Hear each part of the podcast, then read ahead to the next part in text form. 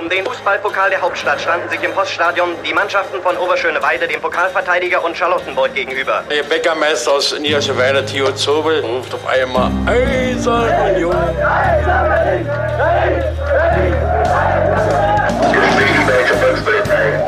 Eine Bankbürgschaft aus Unions Lizenzunterlagen hatte sich als gefälscht herausgestellt. Union ist gerettet. Union ruft alle Berliner Fußballfans dazu auf, sich am Räumen des Stadions von Schnee und Eis zu beteiligen. Ein Jahr lang haben die Union Berlin-Fans an ihrem geliebten Stadion an der alten Försterei gebaut. Und jetzt ist die siebte Minute angebrochen und es gibt eine schöne Geste für die Nummer sieben. Doch die Unioner selbst werden gut beraten sein, auch in der Stunde der Euphorie niemals zu vergessen, was war, um so zu bleiben, wie sie sind. Herzlich willkommen zu unserem Geschichtspodcast und niemals vergessen, in dem Daniel, hallo, nach Cottbus. Hallo. Und ich, Sebastian, wieder in der Uckermark sitzend, euch alle zwei Wochen eine Geschichte aus der Geschichte des ersten FC Union Berlin und seiner Vorgängervereine erzählen. Und Daniel, jetzt frage ich dich, ich war das letzte Mal dran, erinnerst du dich noch, was ich dir das letzte Mal erzählt habe?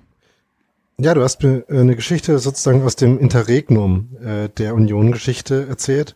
Ähm, nachdem äh, es die SG Union über Schöneweide eigentlich nicht mehr so richtig gab, ähm, aber noch bevor der erste FC Union gegründet wurde. Ähm, aber als noch Leute versucht haben, diese Tradition aufrechtzuerhalten und fortzuführen und das bei der äh, DDR äh, Sportführung und äh, auch äh, der Politik der DDR nicht so gut ankam und ähm, sie dafür gemaßregelt wurden. Ja. Die Affäre Zimmermann hast du es genannt. Genau, die Affäre Zimmermann, genau relativ direkt nach dem Mauerbau. Und für die damals Beteiligten der SG Union über schon Weile ging das ja persönlich noch relativ glimpflich aus. Ja, die haben halt das bekommen, was wir Rotlichtbestrahlung dann genannt haben. Und also, oder du nennst es Maßregeln, aber es war halt äh, kein äh, Gefängnis oder irgendwie. Äh, schlechter ging dagegen die Geschichte aus, die ich dir heute erzählen möchte. Und jetzt fragen sich natürlich viele Leute, warte mal, der Fiebrich hat da letzte Woche schon eine Geschichte erzählt, jetzt schon wieder. Warum, Daniel? Ähm, weil man natürlich für solche Geschichten auch Recherchezeit braucht.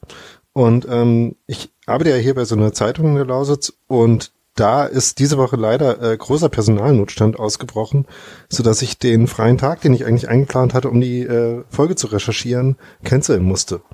Und deswegen äh, konnte ich diese Woche keine Folge vorbereiten, oder in diesen zwei Wochen.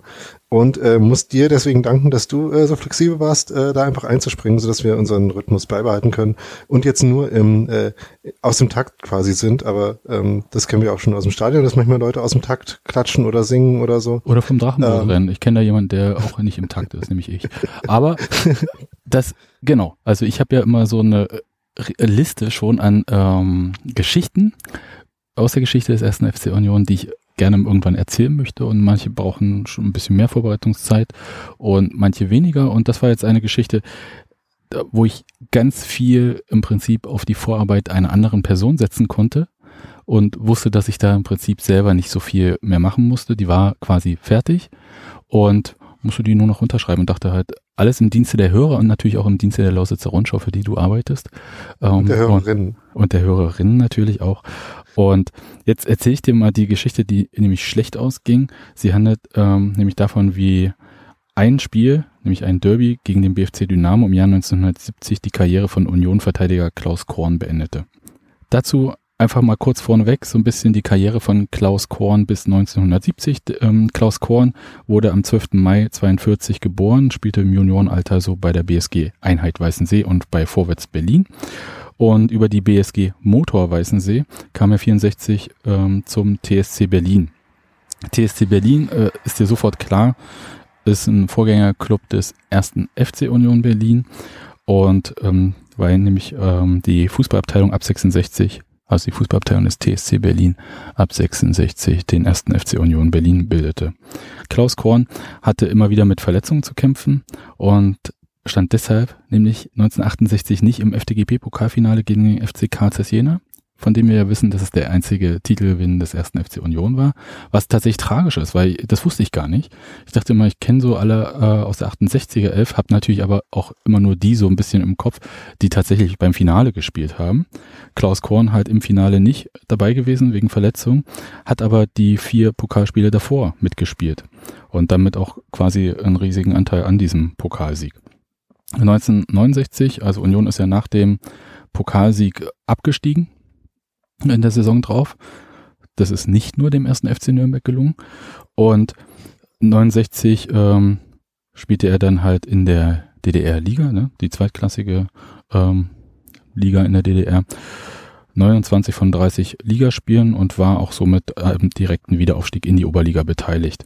Und zur Saison 1970-71, um die es jetzt geht, spielte Klaus Korn also wieder mit dem ersten FC Union Berlin. Erstklassig und wechselte allerdings von der Innenverteidigerposition auf die Linksverteidigerposition. Und das wird noch ein bisschen wichtig werden. Mhm. Also, soweit Fragen? Äh, nee, außer äh, wie äh, beweglich und äh, linear äh, äh, einsetzbar er war und ob das äh, quasi gut gepasst hat mit der äh, Linksverteidigerposition statt der Innen gibt keinen Taktikblock aus den 70ern und 60er Jahren über den ersten FC. Ja, schlimm. Ja. Äh, das Derby gegen den BFC Dynamo. So, also am zehnten Spieltag der Saison 70-71 kam es halt zum Spiel von Union beim BFC Dynamo. Und das war der 28. Oktober, ein Mittwoch. Und das Spiel wurde 14.30 Uhr im Sportforum in Hohenschönhausen angepfiffen und ging 1 zu 1 aus. Soweit so wahnsinnig unspektakulär. Also Mittwoch 14.30 Uhr ein Spiel anzusetzen, das macht man dann auch schon, um bestimmten Sachen auch aus dem Weg zu gehen. Union führte 1 zu 0 durch das Tor von Meinhard Öns. Und in der 85. Minute kam der BFC Dynamo durch einen Elfmeter zum Ausgleich. Und ab dann eskalierte die wahrscheinlich sowieso schon ein bisschen hitzige Partie endgültig. Und es gibt nicht so, also es gibt schon Augenzeugenberichte, aber ich lasse jetzt erstmal die neue Fußballwoche vom 3. November 1970 dazu erzählen. Die schreibt nämlich, warum ist Union-Trainer Ulrich Prüfke beim Strafstoß aufs Feld gerannt. Warum hat der BFCer Frank Fleischer nach einem geahndeten Foul so aufbrausend reagiert? Wieso glaubte Unions Peter Pera, Schiedsrichter Bader beleidigen zu können? Wieso hat sich Unions Wolfgang Ruck um den Sportgruß gedrückt? Sportgruß war damals üblich nach dem Spiel.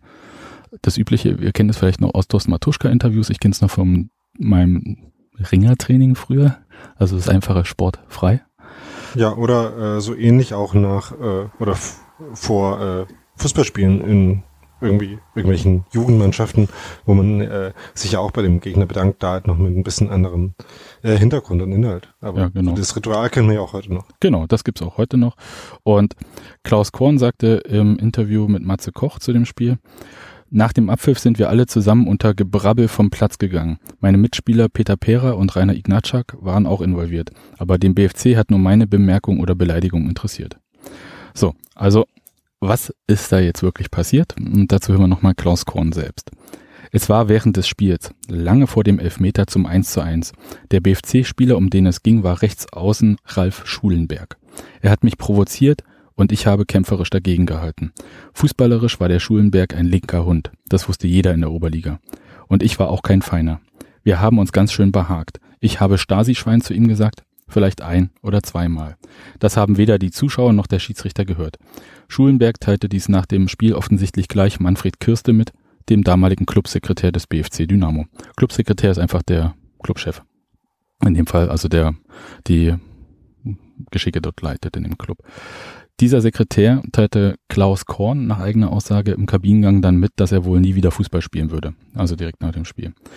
Und das stimmte im Großen und Ganzen, aber überraschenderweise spielte Klaus Korn sein 57. Oberligaspiel gegen Stahl Rieser noch danach am 18. November. Beim darauffolgenden Spiel, Heimspiel gegen Hansa Rostock am 28. November, taucht er allerdings nicht mehr auf, steht aber noch im Schema der Aufstellung im Programmheft, ist aber nicht mehr im Kader. Geschrieben wird darüber auch nichts. Es werden lediglich Sperren gegen die drei Unionsspieler Rainer Ignatschak, Peter Pera und Klaus Korn erwähnt. Und in der Hinrundenbilanz der neuen Fußballwoche ist zu lesen von Disziplinlosigkeiten einiger Spieler. Sie führten zu Sperren in einem Fall, in Klammern Verteidiger Korn, sogar zum Ausschluss aus dem Club. So. Und jetzt ist natürlich die Frage, was ist eigentlich in der Zwischenzeit passiert? Und in der Zwischenzeit gab es eine Verhandlung vor dem Sportgericht. Das hieß natürlich damals nicht so, sondern es hieß beim Deutschen Fußballverband der DDR, hieß das Rechtskommission des Deutschen Fußballverbands der DDR. Und die Verhandlung fand am 27. November 1970, also genau einen Tag vor dem Heimspiel gegen Rostock statt und dauerte von 14 Uhr bis 17.10 Uhr. Ich weiß das alles so genau, weil das äh, Protokoll dazu in der Stasi-Akte von Klaus Korn zu finden ist. Aber dazu später noch ein bisschen mehr. Das Urteil wurde dann 18.40 Uhr gesprochen, also anderthalb Stunden nach der Verhandlung. Und anwesend waren während der Verhandlung, und das fand ich äh, bemerkenswert, insgesamt 35 Personen. Davon, und die Verhandlung soll öffentlich gewesen sein. Ich weiß nicht, was für eine Öffentlichkeit das war. Auf jeden Fall war es keine Medienöffentlichkeit. Und äh, zehn von diesen Personen waren vom ersten FC Union Berlin dabei und acht vom BFC Dynamo. Verhandlungsführer war Karl-Heinz Benedix. Den kennt man eigentlich nicht im Normalfall, aber der war von 1954 bis 1989 Vorsitzender der Rechtskommission gewesen und auch bekannt für sehr, sehr viele Urteile, die einige Karrieren beendet oder zerstört haben. Ähm, zum Beispiel die von äh, Günther Jimmy Hoge und halt vielen anderen. Also im Prinzip eigentlich war er an, würde ich mal jetzt glatt behaupten, auch wenn das vielleicht historisch jetzt nicht bewiesen ist, würde ich sagen, an jedem Fall, wo Spieler dann delegiert wurden, meinetwegen zur NVA oder sie halt ähm, gesperrt wurden, weil sie äh, möglicherweise wechseln wollten und sonst wie Sachen, weil sie gesperrt wurden, ähm, weil sie vielleicht das Land verlassen wollten. Daran wird er wahrscheinlich mit, also mit hoher Wahrscheinlichkeit immer beteiligt gewesen sein wenn er von 54 bis 1989 dieses Amt innehatte. Ja. Und äh, auch wenn man in so einer Konstellation so ein Amt so lange innehat, äh, äh, sagt das ja auch schon äh, ein bisschen was aus an sich. Ja, das also die DDR war ja nicht äh, konstant gleich, also hat sich über die Jahre ja auch immer wieder ein bisschen gewandelt, also auch in Schärfen und Unschärfen. Das kennt man ja aus äh, so Perioden, die dann Tauwetter genannt werden in der Sowjetunion. Und da hat er sich gehalten in dieser Zeit. Das ist äh, erstaunlich und andererseits wiederum nicht erstaunlich, weil zum Beispiel der DTSB-Chef, also Deutscher Turn- und Sportbund, äh, Manfred Ewald, war ja auch eh ähnlich lange dabei. Hm. So. Ich konzentriere mich jetzt aber in dieser ganzen Verhandlung. Wir könnten da jetzt viel über alles Mögliche noch erzählen, was da zur Sprache kam, aber ich würde mich jetzt gerne nur auf die Vorwürfe gegen Klaus Korn und nicht gegen die anderen Unionsspieler oder Offiziellen konzentrieren, weil sonst haben wir ganz viele Namen, ganz viele verschiedene Geschichten äh, dabei.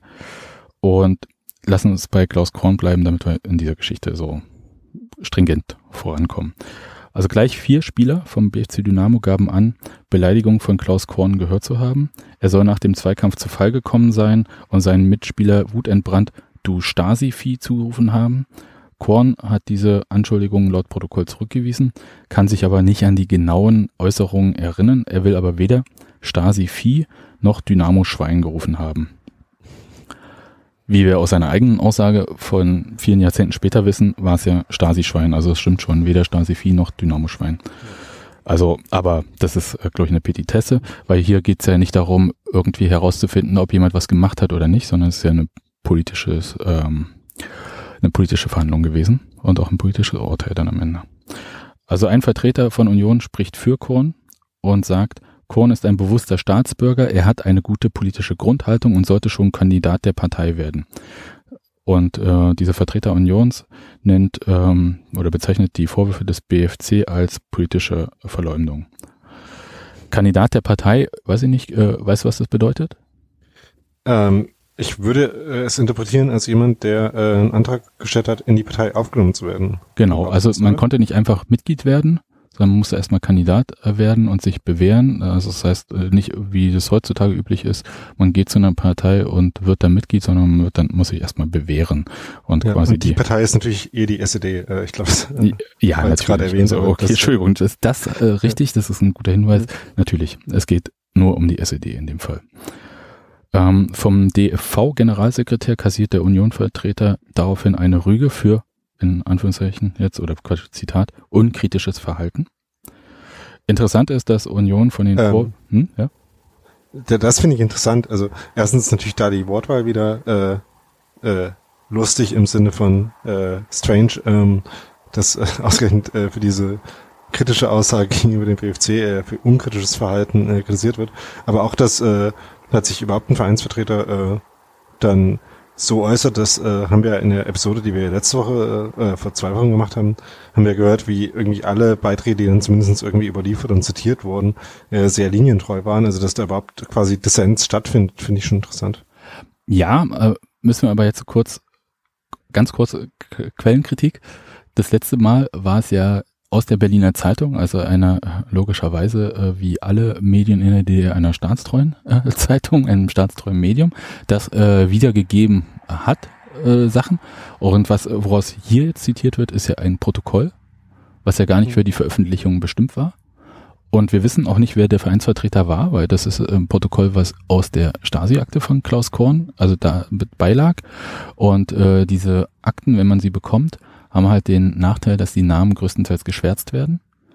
Obwohl das in dem Fall völlig egal gewesen wäre. Aber da, äh, man muss halt den Regeln der äh, äh, BSTU, also der Stasi-Unterlagenbehörde, ähm, nachkommen.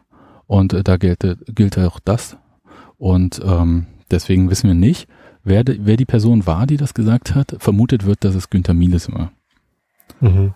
Mhm. Der damalige äh, Clubchef von Union und heute Ehrenvorsitzender des ersten FC Union Berlin. Kann man sich vorstellen. Ja, also klingt jetzt äh, plausibel erstmal. Kann aber trotzdem auch eine andere Person gewesen sein. Wir wissen es nicht. Und warum wir es nicht wissen, erzähle ich am Ende nochmal.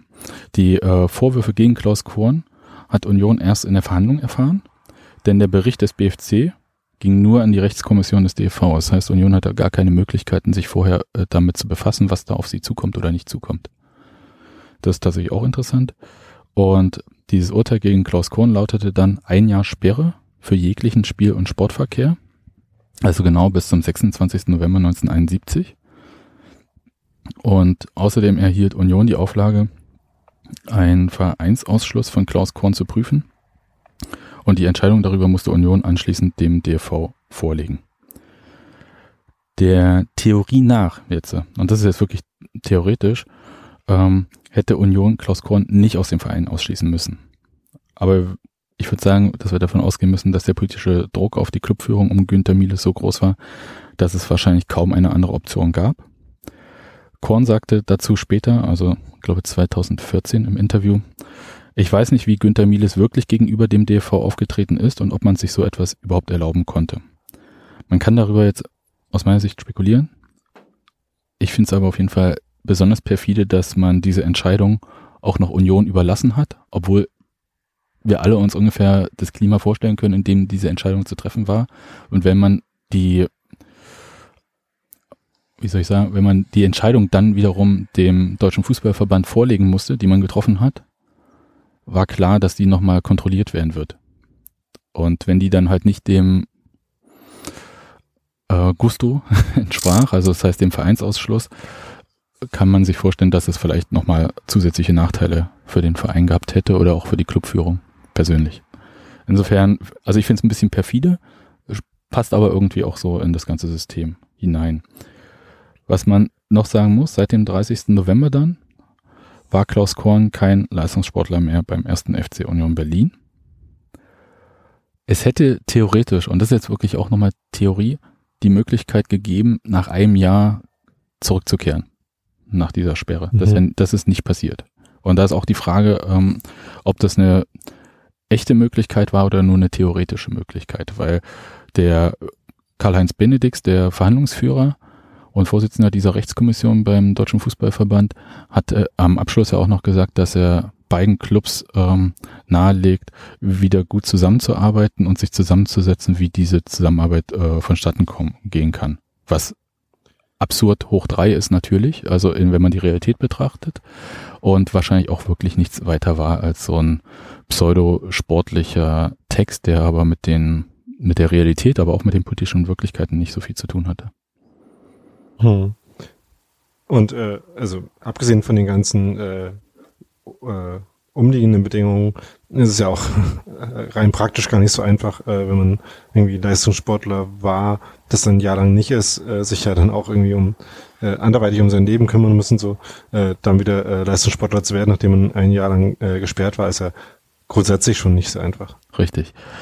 Aber ich erzähle gleich noch, wie es dann auch weiterging. Ähm, zu dem Verfahren ist noch zu sagen, es wurden ja auch andere Unionsspieler und Offizielle ähm, gerügt oder bestraft in dem Verfahren, aber niemand äh, in der Härte, wie es Klaus Korn getroffen hat. Und es wurde kein einziger BFC-Spieler bestraft. Und wir wissen ja aus der neuen Fußballwoche, dass es jetzt keine einseitige Angelegenheit war in diesem Derby. Gut. Klaus Korn ist äh, danach zu einem Anwalt gegangen, der soll ihm aber geraten haben, die Sache auf sich beruhen zu lassen und dass er Glück haben solle, äh, Glück gehabt habe, dass er nicht ins Gefängnis gekommen ist. Und das mit dem Gefängnis ist wahrscheinlich auch so ein Grundmotiv von Klaus Korn. Das hat er auch später gesagt. Er wollte auf keinen Fall ins Gefängnis. Und ich finde, das lässt sich umso besser verstehen, wenn man weiß, dass seine Frau ab 1961 eine zehnjährige Haftstrafe wegen Republikflucht absetzen musste, was echt hart ist. Und außerdem gab es eine polizeiliche Anzeige gegen äh, Klaus Korn auch noch in der Sache, wegen mündlicher Hetze und Staatsverleumdung.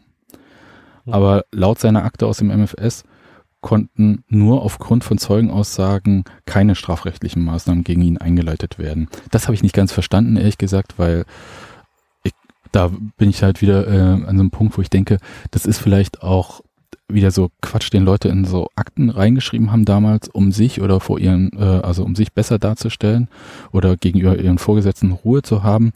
Denn theoretisch, ich kenne mich jetzt nicht im äh, Strafrecht der DDR aus und schon gar nicht in diesem ganzen politischen Strafrecht, aber gerade Zeugenaussagen sollten ja ausreichen, um ein Verfahren ähm, anzustrengen. Und wir wissen ja alle, dass auch die Realität oder die Nachweisbarkeit von äh, Taten überhaupt nicht relevant war, um dann halt mhm. auch strafrechtliche Urteile zu fällen ja. in der DDR. Also insofern ist das ein bisschen merkwürdig, aber er hat ja Glück gehabt, also der ist da um eine strafrechtliche ähm, äh, Maßnahme quasi um Gefängnis und andere Sachen drumherum gekommen. Aber und du hast gesagt, dass äh, die Haftstrafe gegen seine Frau war von 1962? 61.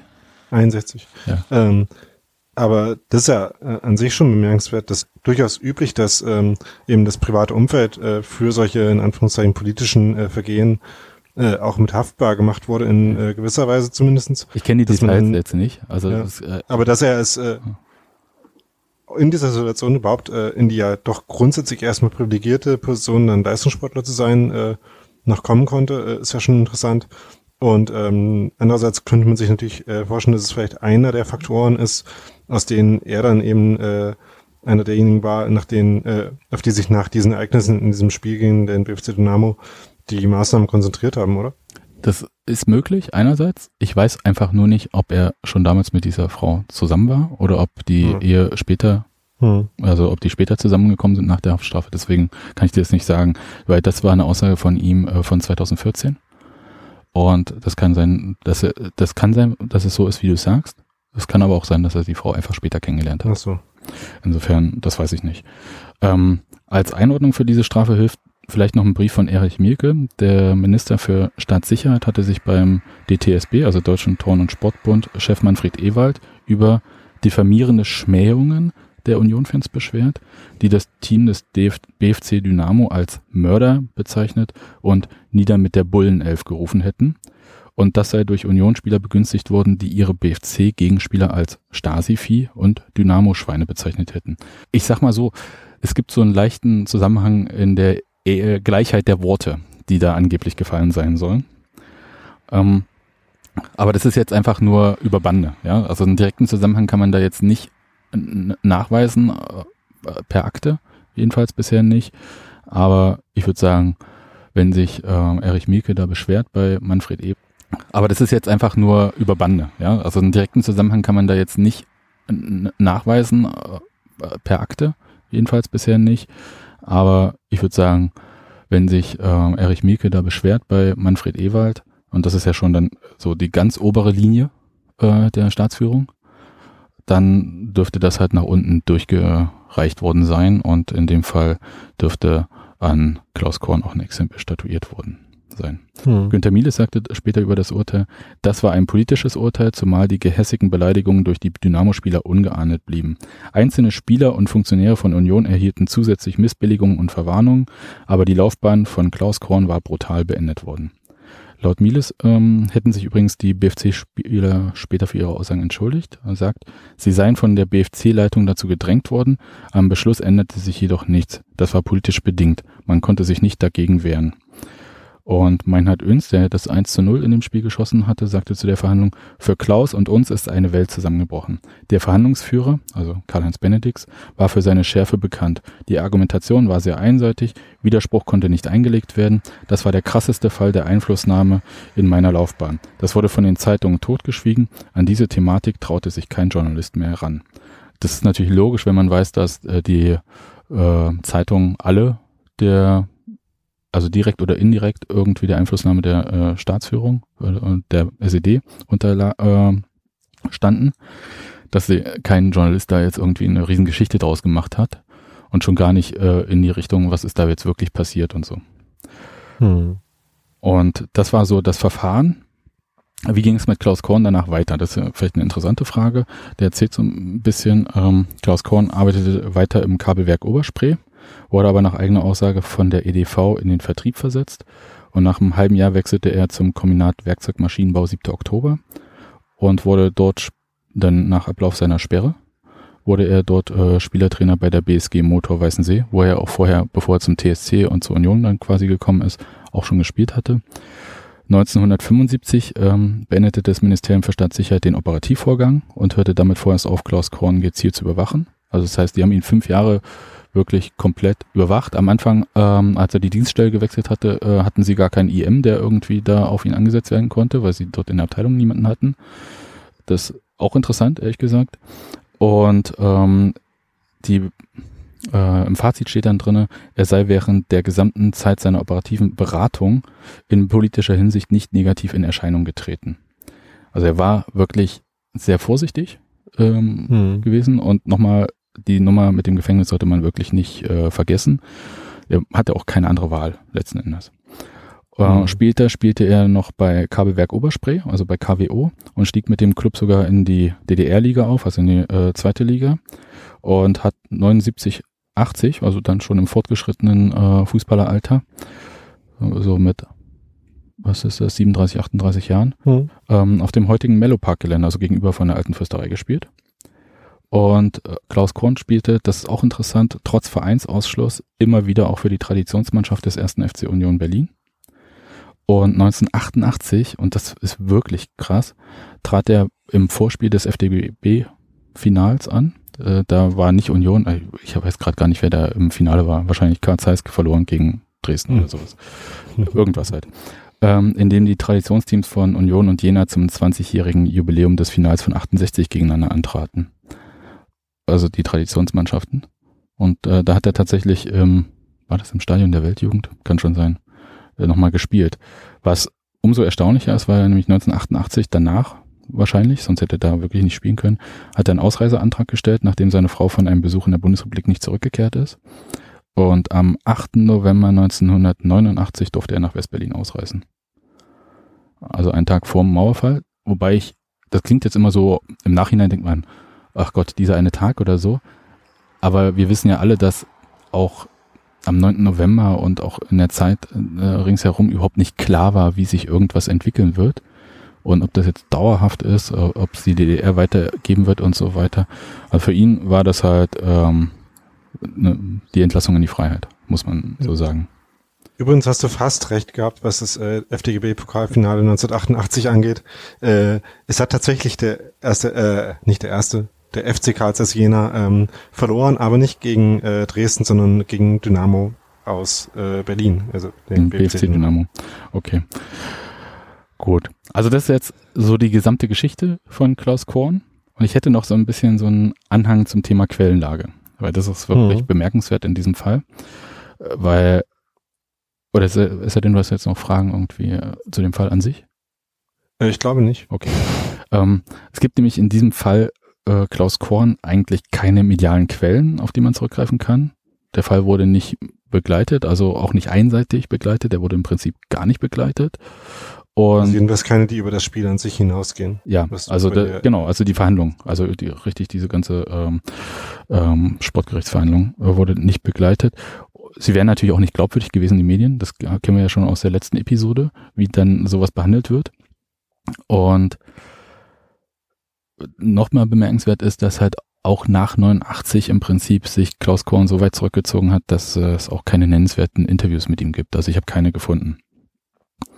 Und hm. es gibt nur, also eine Person, die sich wirklich die Mühe gemacht hat und dann auch erfolgreich war, das alles irgendwie auszugraben. Das war Matze Koch äh, für sein Buch immer weiter ganz nach vorn über den ersten FC Union Berlin.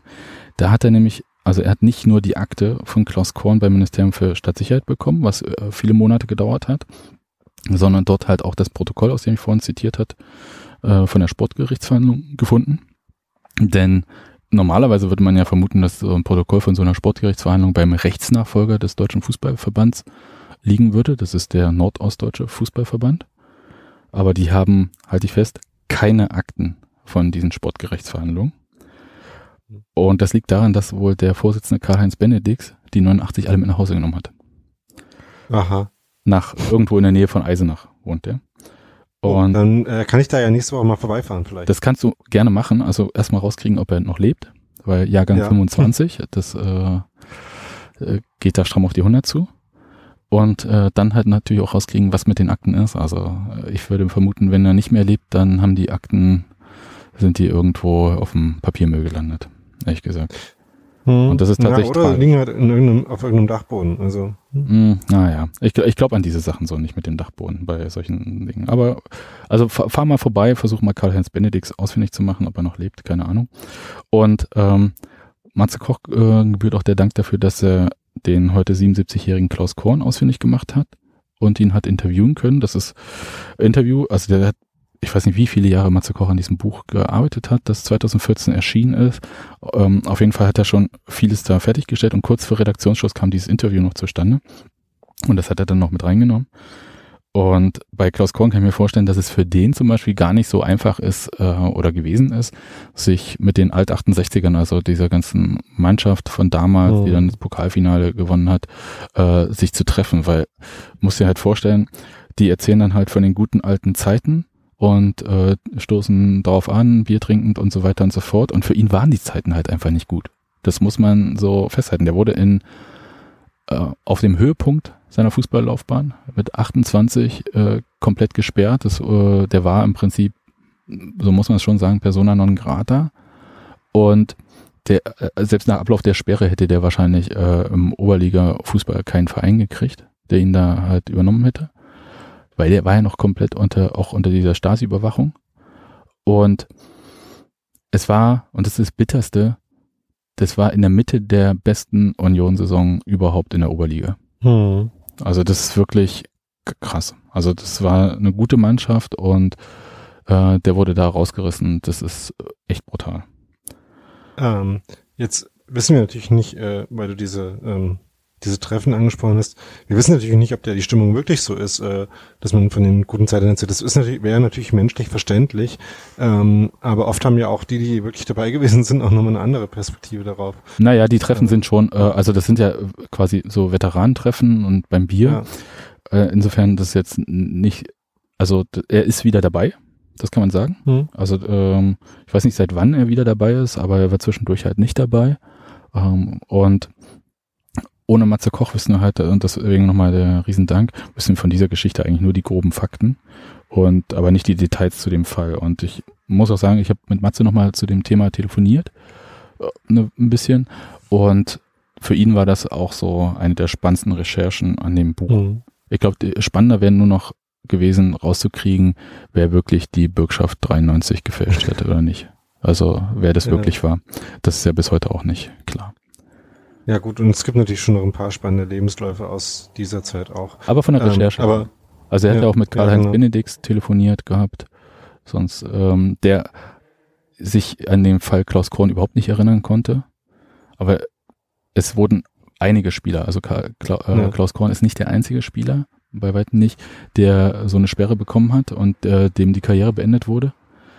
Es gab einige, äh, einige Spieler wurden ja auch verhaftet und so weiter und so fort. Also er hat wirklich im Nachhinein, muss man sagen, durchaus Glück gehabt. Ja. Ja. Also dass man sich da in 35 Jahren äh, nicht dran, äh, nicht an einen einzelnen Fall erinnert, äh, vor allem wenn man irgendwie äh, eine Herangehensweise an die ganze Sache hat, äh, die man überhaupt erstmal braucht, um diesen Job äh, so lange zu machen, das wundert mich noch nicht mal. Ähm, ich weiß jetzt nicht, äh, ob du das gerade schon gesagt hast und ich das jetzt gerade ähm, nicht erinnere, aber ähm, warum gibt's dann, äh, wenn es die äh, Akte insgesamt nicht gibt, dieses Protokoll, aus dem du ja vorhin zitiert hast? Äh, ja, das ist in, also dieses Protokoll von der Verhandlung ist in der Stasi-Akte von Klaus Korn gewesen. Ah ja, Aber genau, das stimmt, das hattest du vorhin genau. schon gesagt, ja. Aber es ist halt nicht äh, irgendwie dort gewesen, wo man es Ja. vermutet hätte auf den ersten Genau. Blick. Das wollte ich vorhin nämlich eigentlich fragen, ähm, äh, wie man denn an diese Akte kommt. Also hat äh, Klaus Korn die selber angefordert und dann äh, Nein, zum Beispiel die- äh, die Stasi- zugänglich Die gemacht? oder? Stasi-Akte ist die öffentlich ähm, einsehbar? Nee, weder, also ja und nein. Das ist alles immer ein bisschen kompliziert. Äh, für Personen der Zeitgeschichte können auch äh, Journalisten, Historiker und so weiter und so fort ähm, äh, Akten anfordern. Die werden dann, ähm, dann zusammengestellt, entsprechend geschwärzt und so weiter und ihnen zur Verfügung gestellt. Und Klaus Korn, ähm, das äh, kann man jetzt einfach mal von ausgehen, als äh, Oberliga-Fußballer und mit äh, dieser Geschichte äh, war eine Person der Öffentlichkeit, also ist ähm, dafür interessant und deswegen kann man das halt auch rausfordern. Ich glaube, die einzige Person, bei der die Akte nicht rausgegeben wurde, war Helmut Kohl, bei der Zeit, äh, Person der Zeitgeschichte. Aber bei ihm wurde das, ich weiß gar nicht, ob Klaus Korn selber diese Akte sich angeschaut hat oder nicht. Ich würde vermuten, wie viele eigentlich auch, dass er es nicht mehr gemacht hat, weil er mit dem Ganzen auch auf eine Art abgeschlossen hat. Er sagt aber auch, dass es immer wieder mal hochkommt. Hm. Also es ist wirklich, also ihm wurde, das muss man wirklich nochmal betonen, ihm wurde die beste Zeit seines Lebens äh, kaputt gemacht. Das ist tragisch. Ja, ist es. Gut, aber auch das gehört zur Geschichte des ersten FC Union Berlin und ich finde halt, dass es nochmal so einen Gegenpol setzt äh, zum einerseits zu dieser vielleicht ein bisschen witzig klingenden Geschichte mit Paul Zimmermann äh, vom letzten Mal, also die gar nicht so witzig war, aber es äh, Eben. sie klang halt so ein bisschen so, weil es halt so, weil wir davon halt nur die ähm, offiziellen Statements aus dieser Berliner Zeitung äh, hatten und die waren halt in diesem äh, DDR-Sprech abgefasst, während das hier schon nicht mehr ganz so der Fall war.